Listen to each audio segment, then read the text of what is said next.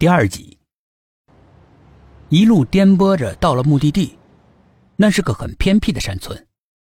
一行人首先到当地派出所，那个派出所就在小镇上，整个镇子冷冷清清的。五月初夏的白天，家家户户关门闭户的，即使是做生意的门面，也都是开着极小的一条缝。苏应真暗暗奇怪，觉得这里的民风好古怪。接待他们的是当地派出所的李所长，是个年近六旬的老头子。虽然是一把年纪，但是精明干练，宝刀未老。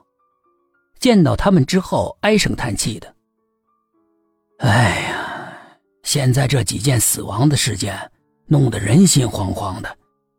村里面都说是古墓咒怨杀人，如果再不破案的话，还不知道有什么流言产生呢。”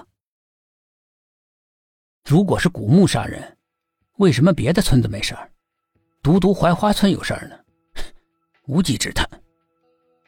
薛品涵不屑地说：“就是因为全是槐花村的，这才会让人奇怪呢。”李所长小声地说。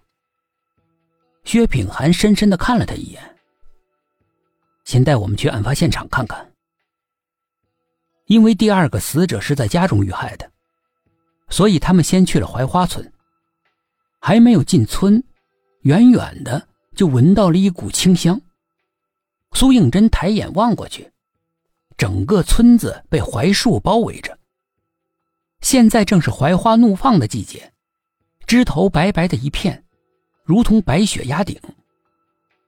进的村来，大概是树木茂盛的原因。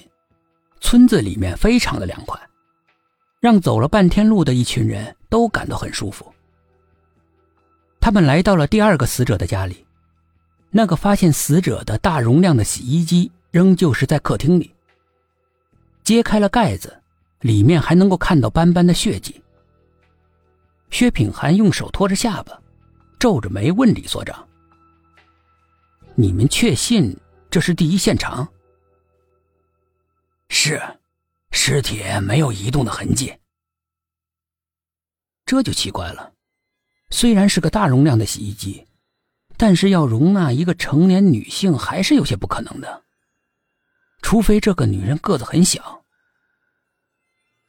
死者的个头很大，长得呢也很壮，你怀疑的也正是我们不解的地方。按理说呢是容不下的。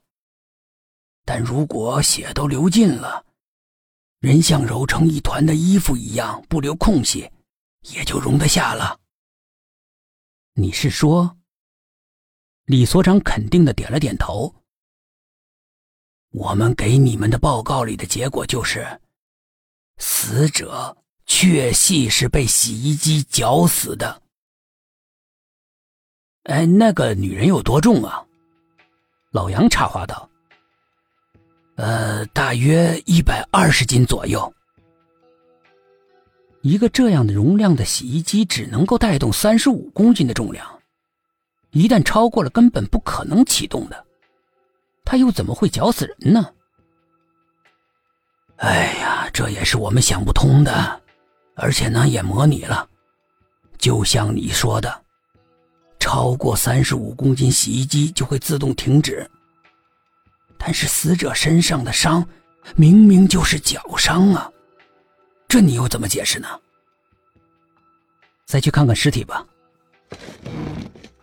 当太平间的管理员从冷藏室的抽屉里面拉出尸体的时候，所有的人都想吐，特别是苏应真，胃里的东西已经涌到嘴边了，被他硬生生的给咽了回去。这个时候太菜鸟的话。那个看他不顺眼的族长，恐怕要一辈子蔑视他了。尸体果然像在洗衣机里面绞过的衣服，呈螺旋状的，脖子也扭了好几圈，脸朝后，身上的衣服已经被做尸检的法医给脱掉了。尸体的身上看不到一块皮肤，像是剥了皮的生猪，即使冰冻过，也是血肉模糊的。薛品涵把眉毛拧成了一团。